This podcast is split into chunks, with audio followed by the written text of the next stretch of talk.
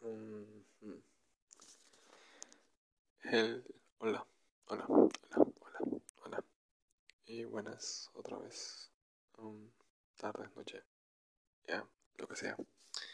No sé cuándo vayan a oír esto, qué hora lo vayan a oír. Pero espero que estén bien, como siempre. Yo mm, no estaba seguro. Aún no estoy seguro de grabar hoy. Pero en mi melodramático, en mi melodramática existencia, estoy tratando de aferrarme ahora en este momento a la idea de que si me siento, si me buen ánimo de grabar hoy, puede que mañana tampoco y no quiero estar postergándolo tanto otra vez, es retomar esto y, y retomando, aún tengo que investigar más cosas, retomar los hábitos que perdí porque aún no sigo un buen momento. Creo que no considero un buen momento cerca. Yo quiero seguir haciendo las cosas, pues no dejarlas de lado para poderme esperar por el buen momento. Pero bueno, eso no, eh, no, no es de lo que voy a. No, realmente no voy a hablar de, mi existencialismo, crisis emocional o vacío o lo que sea. No. Yo quiero mantener mi, mi um, esta idea la quiero mantener en, la dirección en la que la quise tomar y seguir trayendo cierta información de carácter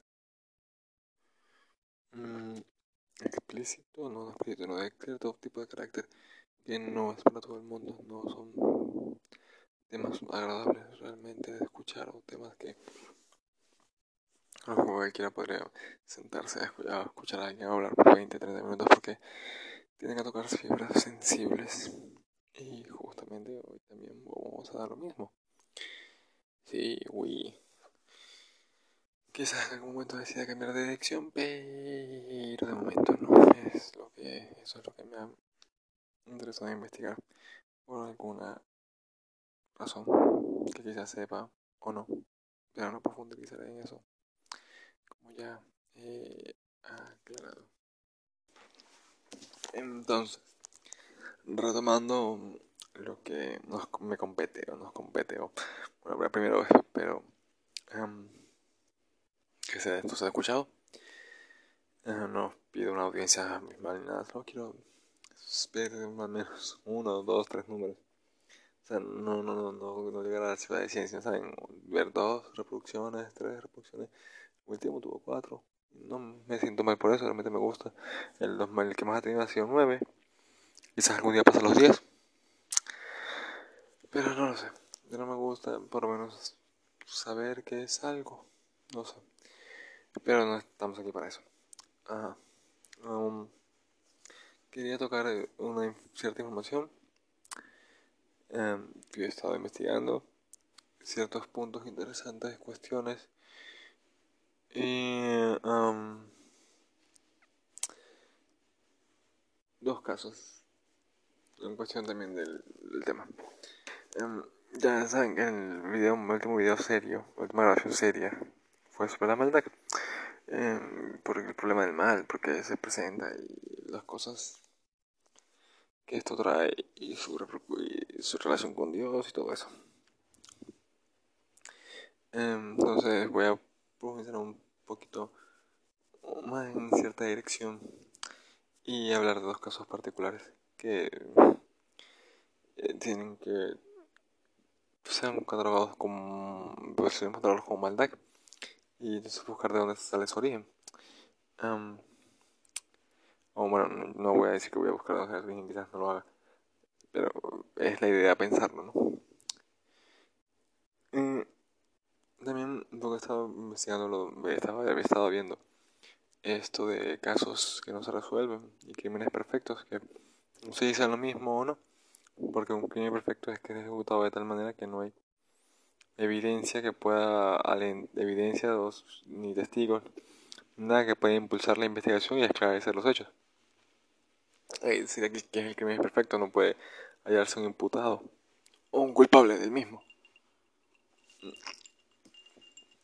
En el caso de casos no completados o sin resolver, podrías verse algo más, no necesariamente al ingenio del delincuente, sino factores externos, ah, factores de las víctimas, ciertos, ciertos factores que podrían influir en eso, ¿no? Digo yo, que o sea, sería una diferencia, pues no serían los mismos. Y también es la época, pues la mayoría de ahorita un crimen sin resolver, bueno, hay más tecnologías a favor para poder esclarecerlo. Antes era más fácil hacer crímenes perfectos, como ahora más fácil que los crímenes que van a resolver por la escasez de tecnología, la escasez de las formas de comunicación y de ubicación. Pues antes era más sencillo en ese aspecto. Eh, se ha mejorado bastante en eso. En poder Mm, dar con los culpables.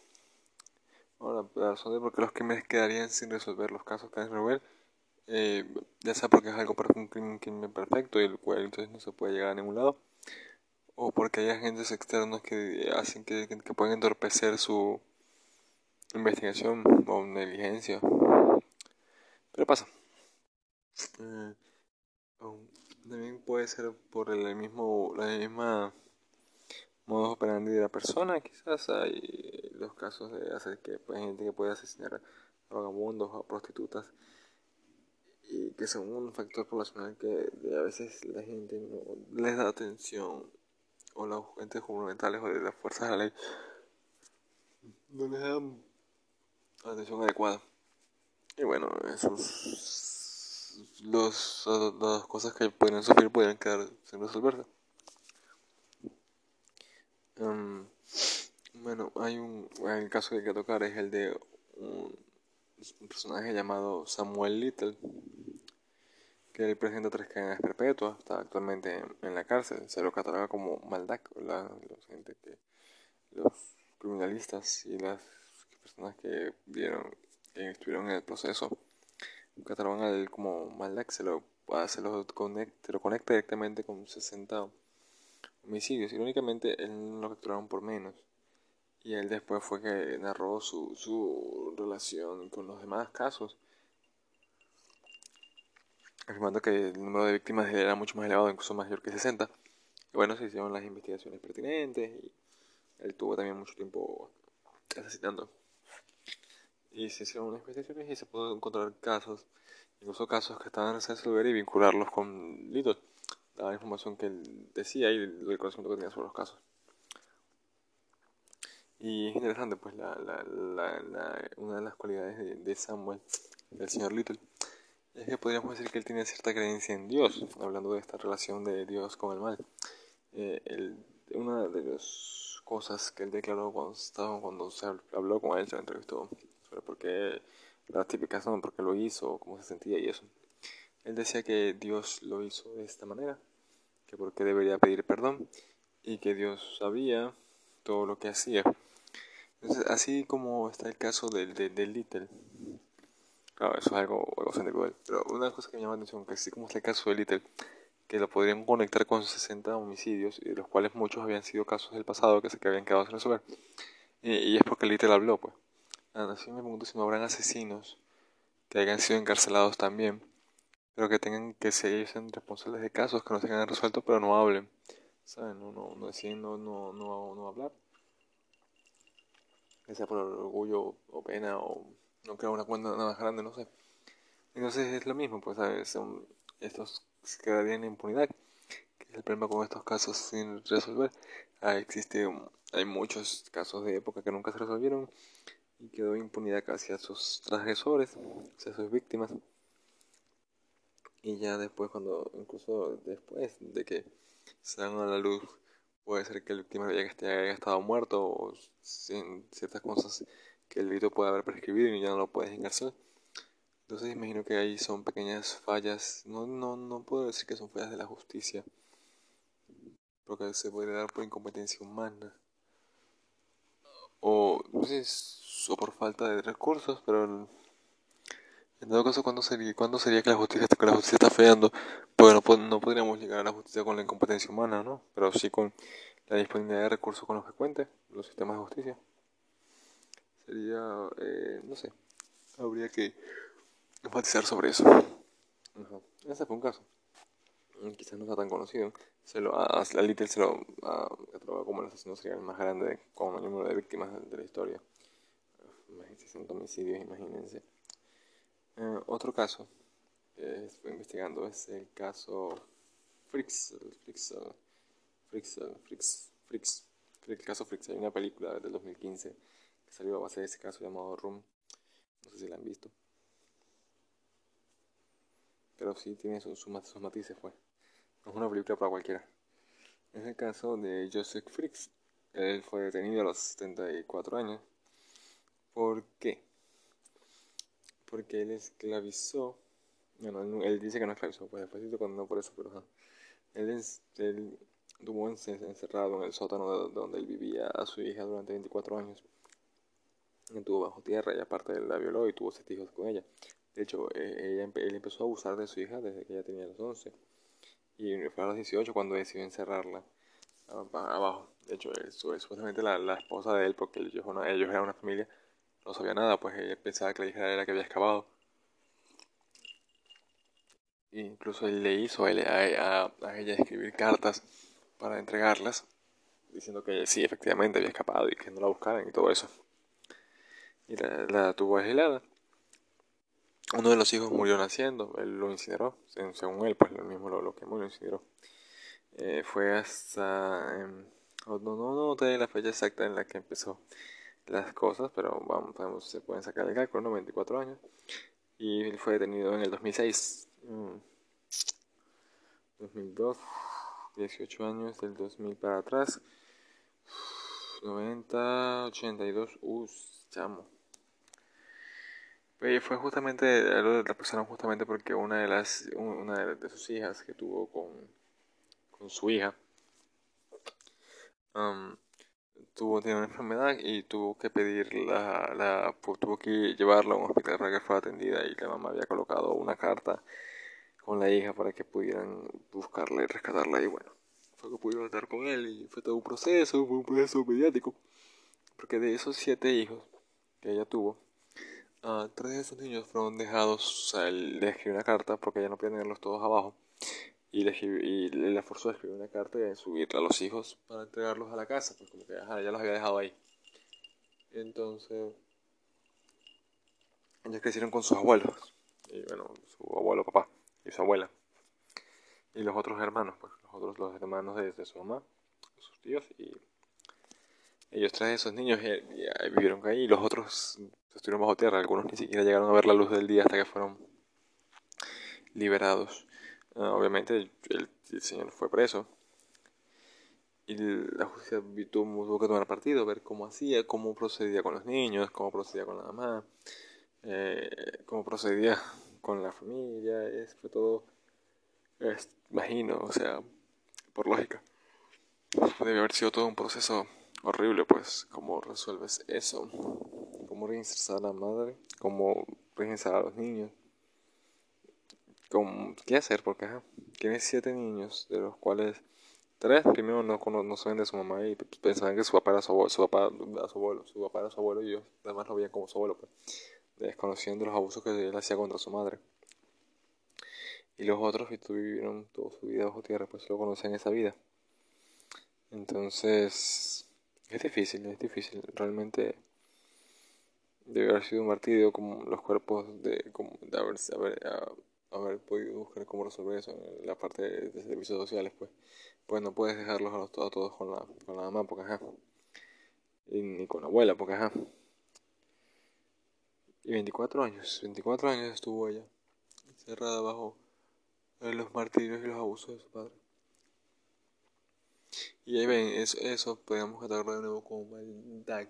Habría que investigar más a, a, Joseph Frick, a ver de dónde nació su maldad, si él siempre fue así, pues le pasó algo, o, o, con Samuel Little, ¿qué es lo que lleva a esas personas a hacer eso? Hay postulados que defienden que las personas nacen malas, pero, pero a menos que seas un psicópata, que es una, condición que es una condición mental, un, trastorno mental, a menos que sea un psicópata, traspasar ciertas líneas es difícil.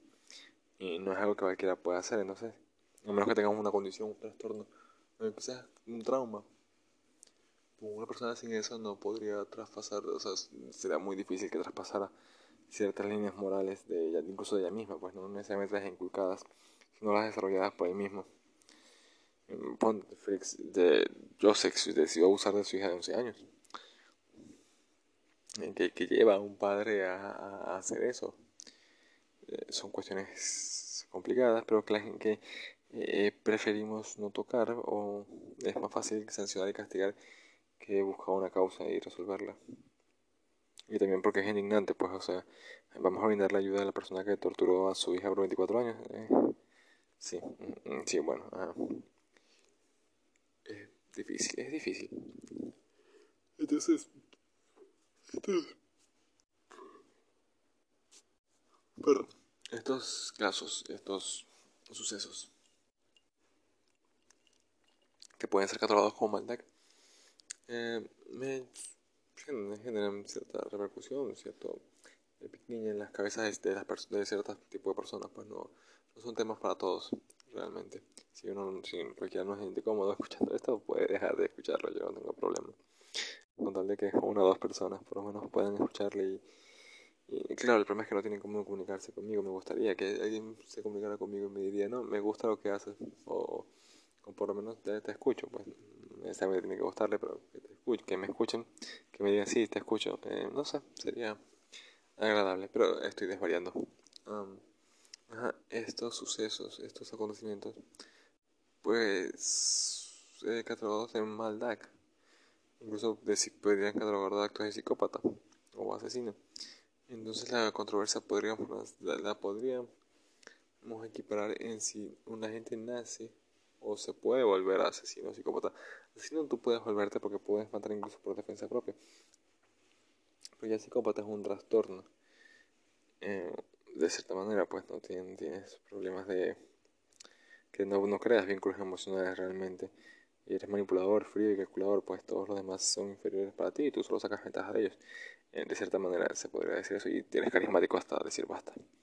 Y por los psicópatas es fácil que se conviertan en asesinos, por ese mismo problema. Pero uno no puede, uno siempre nace predispuesto, alguien que es psicópata siempre va a nacer predispuesto a ser psicópata, a tener esa actitud de psicópatas. O tú podrías, o sea, una persona podría volverse así a base de traumas y sufrimientos causados en alguna etapa de su vida. Eh, no, es cuestión que no lo sabemos. O quizás sí, pero yo no lo sé. No sé, la ciencia moderna. Tendría que investigar más sobre el tema. Pero bueno, yo mi perfil, yo mi perfil tengo mi correo, no sé si se ve.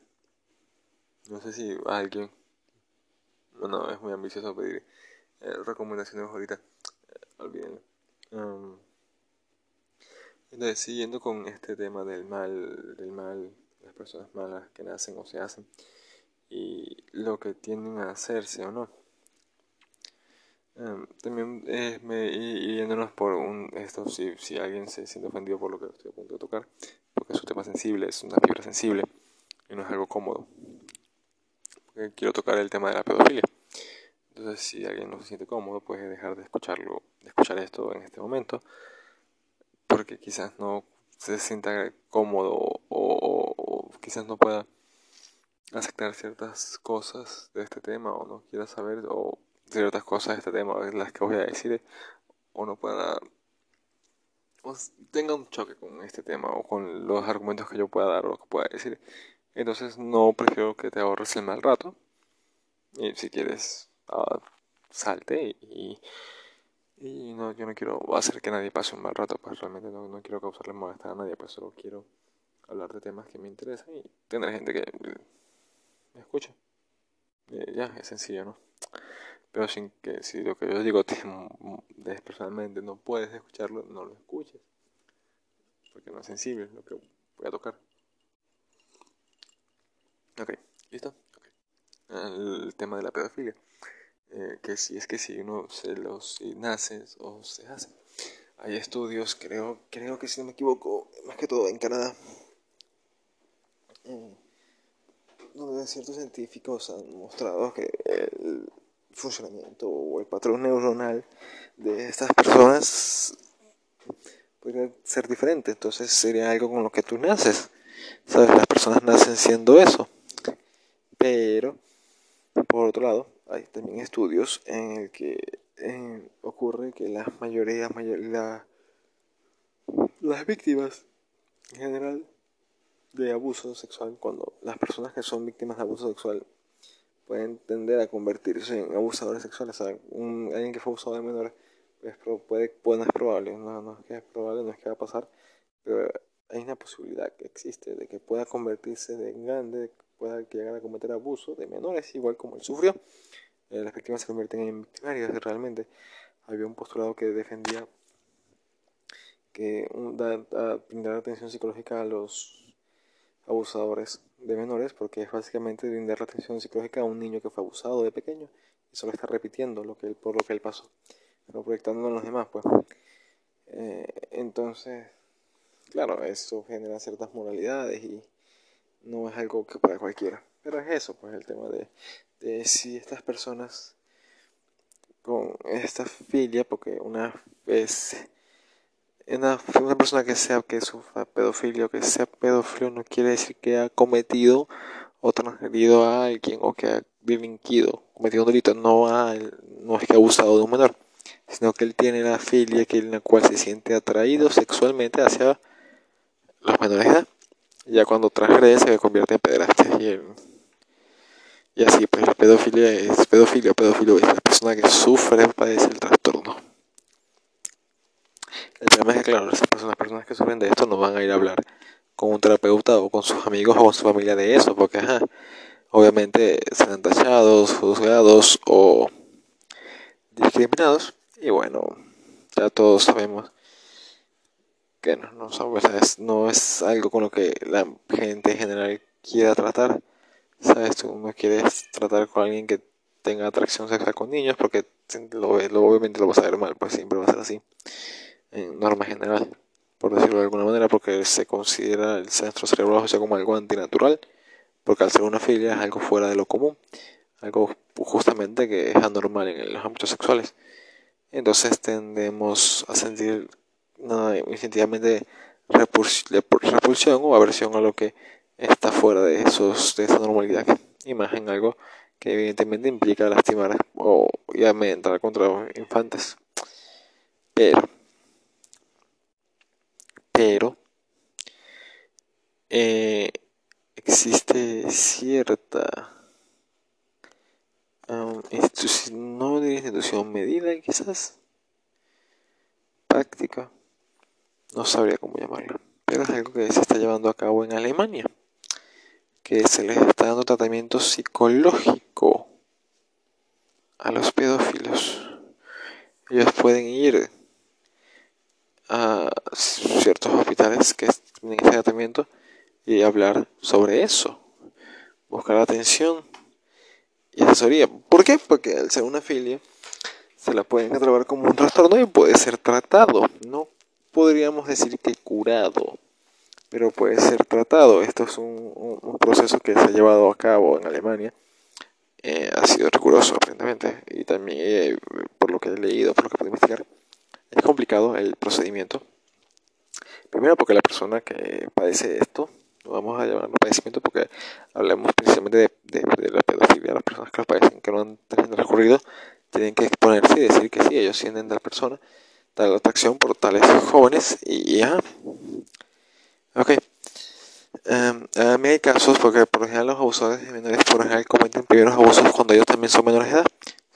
también se puede dar un joven de 17 años que abuse de niño o un infante mucho menor que él, eh, también se da el caso de que se preste a que las personas que van a buscar este servicio puedan hablar si han cometido algo antes, o sea, si, si llegaron a delinquir.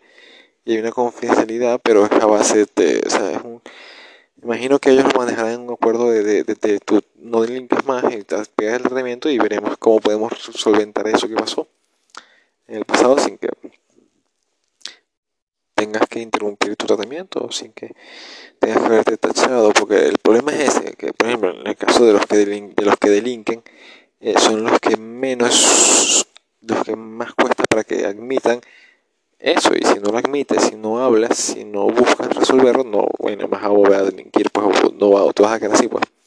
Ellos, obviamente, por el miedo a que la repercusión legal caiga sobre ellos, que sí debería caer, sí debería caer, porque obviamente cometieron un delito, pero tampoco se les podría, eh, no, no debería, eso no, esto no debería interrumpir en su ayuda o su tratamiento, porque, el, por, porque es la manifestación de voluntad de querer dejar eso, ¿saben? Hay dos testimonios que yo pude eh, en investigación, eh, que es frecuente que estas personas, los que no han delinquido, en el caso de los que no han delinquido, como de los que sí, más que todos los que vamos a hacer empate, vamos a jugar a la carta de empatía, los aquellos que no han delinquido, que no han querido delinquir, que se han resistido, ellos uh, tienen la contra la la parte en la que se odian a sí mismos porque se sienten asqueados por lo que son y por lo que sienten y por cómo se sienten. Ellos, para ellos, el verse al espejo es ser un monstruo que ellos no quieren ser, pero no pueden, o sea, les cuesta evitar sentir eso. Ellos no lo llevan a cabo porque es la responsabilidad suya no llevarlo a cabo, pero no pueden evitar sentir eso. Entonces, eh, el problema es eso, como ellos, como esas personas hablan de eso sin, con, con, el miedo obviamente a ser juzgadas, a ser criticadas, ridiculizadas y hasta odiadas por eso. Incluso los, mismos eh, eh, psicólogos que tienen estos casos dicen que no es fácil sentarse a, en frente de alguien que es pedófilo y ofrecerle ayuda, y más si es alguien que ha delinquido y ofrecerle ayuda. Es difícil. Y, pero la cosa es hay, hay esta gente que sufre por esto, porque por ellos mismos porque imagino que tienen ese contraste en sí mismo de que tienen una parte de sí que detestan, que odian, porque saben que es mala, saben que busca lastimar, y quieren no llegar a lastimar a nadie. Es una, un aspecto interesante, saben, las personas que lidian con eso. En, ese caso, pues, de cargar con algo malo, y es algo que también está tabú, porque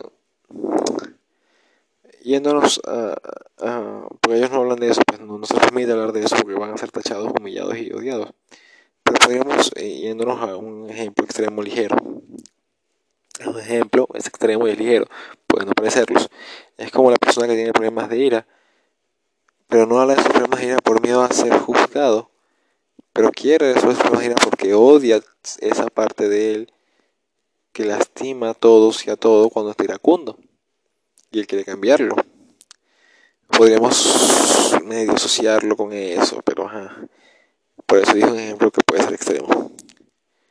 Pero entonces es eso, está esas personas que, buscan eso, es eso que se va a cabo en Alemania. Y, y la, interrogante es si valdría la pena, o sea, vale la pena invertir en eso. Obviamente lo, los promotores de esto dicen que sí. Porque primero, eh, eh yéndonos al primer aspecto, una persona, una, puede haber una persona que sufra de pedofilia, que quiera, que, sea un pedófilo, que quiera cometer ciertos actos inmorales con menores, o de actos de delito con menores, pero que no le, haya hecho. Puede ser que él en el pasado fue también víctima de eso y lo que es eso, pues la, la proyección de lo que él sufrió, ahora él quiere hacer sufrir a alguien más, víctima se convierte en victimario, eso pasa, está, psicológicamente hay una razón de eso, está demostrado, el abusador que se convierte, el abusador que se convierte en abusador, eso se da. Irónicamente eso está muy, muy, muy tabú en estos, en general, pues eh, la gente no habla de porque la gente es mala, ¿saben? Solo es mala y ya. No es como si fuera una caricatura, pues la gente, hay gente que sí es mala y ya, pues. La gente en general no es mala y ya. Hay gente que es mala es porque ha sufrido y no quiere volver a sufrir o, o, cree que lo, o, lo único que conoce es eso, ¿saben? Y entonces él siente que él también tiene que hacer eso o quiere hacer eso para él dejar, para, como, porque, porque para ellos el mundo puede ser o haces sufrir o sufres. Y ellos quizás no quieren sufrir más y lo que buscan es hacer sufrir. Pero esos son estudios a profundidad, una para ponerse empáticos con personas que pueden haber hecho malas cosas. Y es muy complicado, realmente es muy complicado tratar eso y también aceptarlo socialmente es difícil. Entonces esto también se aplica a este caso, pues de, de las pedofilias, de la, de la filia, como si vale la pena eso. En el caso de eso es ayudar a gente que ha sido víctima en el pasado. En el otro caso, cuando si hablamos, hablamos por la parte de que no es que se hace, sino que se nace, que son personas que nacen con eso en cerebro, una especie de programación en un cerebro que los hace sentir así, primero obviamente es que alguien va a cagar todo el tiempo con una parte de sí que odia. Eh, segundo, siempre va a estar estigmatizado porque va a sentir que no va a poder hablar con nadie y si, lo hace va, se va a, sentir, va a sentir que va a ser ridiculizado, humillado y odiado. Y entonces sería proteger a la persona y salvarla de eso. Y también salvar a los niños a futuro. ¿Por qué? Porque si esa persona se siente abierta para hablar de eso a tiempo, se podría con el tratamiento, se podría con el tratamiento y, el enfoque adecuado evitar que delinca, evitar que, que, que, que haga, cometa una atrocidad. Y con los que ya lo hicieron, que vuelvan a, a, reincidir en eso realmente. Y que puedan cerrar ese círculo realmente, que, que sí, en el caso de que sean víctimas. Obviamente no es algo que cualquiera esté dispuesto a hacer, o no cualquiera esté dispuesto a ayudar a esa, a esa, a esa clase de personas porque es algo delicado, o es un tema tabú, eh, es ayudar a un, victimario, a un posible victimario, y son cosas con las que no mucha gente quiere tratar o puede, o puede tratar por ciertos valores morales. No todos tenemos eh, cierta capacidad para lidiar con eso, pues con esa confluencia de ideas. En el caso de, de, las personas que lo padecen, por ejemplo, los, los que lo padecen en el líquido, el, imagino que ellos, espero, imagino que más de ellos busquen recuperar el sistema, porque realmente algo que la vida me, me, me, me enseña es que nada cambia más a una persona que una mano honesta que quiere ayudarte. Entonces, imagino que para ellos este programa puede ser eso, una mano honesta que realmente quiere ayudarlos a que no sientan que son unos monstruos y a no convertirse en unos, monstruos que temen ser y evitar hacer daño. Que realmente lo, primordial, lo fantástico sería eso poder evitar que haya más daño, más víctimas a futuro. Pero tenemos la cuestión de moralidad, pues invertir en eso, eh, porque mucha gente puede creer que no, pero entonces es dejar el riesgo de que algún momento esa persona, en el caso de los que no han delinquido, esa persona al negarse de ayuda, sentirse exiliada, recluida, humillada y odiada, pueda llegar a, a incidir por culpa de esos sentimientos que carga y que no puede sacar porque, como dijo, eh, al ser un tema de cierta índole no es fácil hablar de eso, realmente no, es fácil abrirte y esperar que la gente lo entienda, o no tanto que lo entienda, que al menos lo acepte y te deje expresarte, porque imagino que pasa con, el mismo problema con las personas que se que, que intentan suicidarse o que se autolesionan a sí mismas, no es algo con lo que fácilmente puedas hablar con los demás, por justamente miedo al tabú, al estigma, al juzgamiento, entonces, esas son cosas que la gente prefiere guardarse y solo se acumulan y pueden llegar a ser algo malo. Entonces, sí, es bueno, sería así, pues, sí, es bueno que es bueno poder contar con ella profesional para hablar de cosas, de esas clases de cosas. Pero bueno, ya, ya es la cuestión de, de, de, si vale o no. En el caso de la filla sería remitirse un poco a la moral, un poco a los hechos, resultados de las terapias que se han llevado a cabo y también un poco que es lo difícil y que entiendo que no muchos quieran, eh, la, la empatización en parte, empatizar en parte con los, eh, los que sufren de esto, los, que son llamados pedófilos. Pero bueno, eso era los, lo, lo que quería hablar en esta oportunidad. Espero se haya grabado bien, espero lo alguien lo escuche. Y espero poder seguir con esto, retomar la siguiente semana con algún nuevo tema, algo más de interés. Qué puedo buscar, qué puedo investigar que me interese. Y em, nuevamente soy vigésimo quinto. Eh, la desesperación es difícil, es jodida, nos abarca y abruma de maneras que a veces ni imaginamos que pueda pasar. Pero tenemos que sucumbir a ella. Algún día, algún día, el camino estará despejado y el, el paso estará despejado y el camino será claro. Y lo único que necesitaremos será la fuerza para seguirlo. Decimos quinto, no sucumban ante la desesperación y beban agua.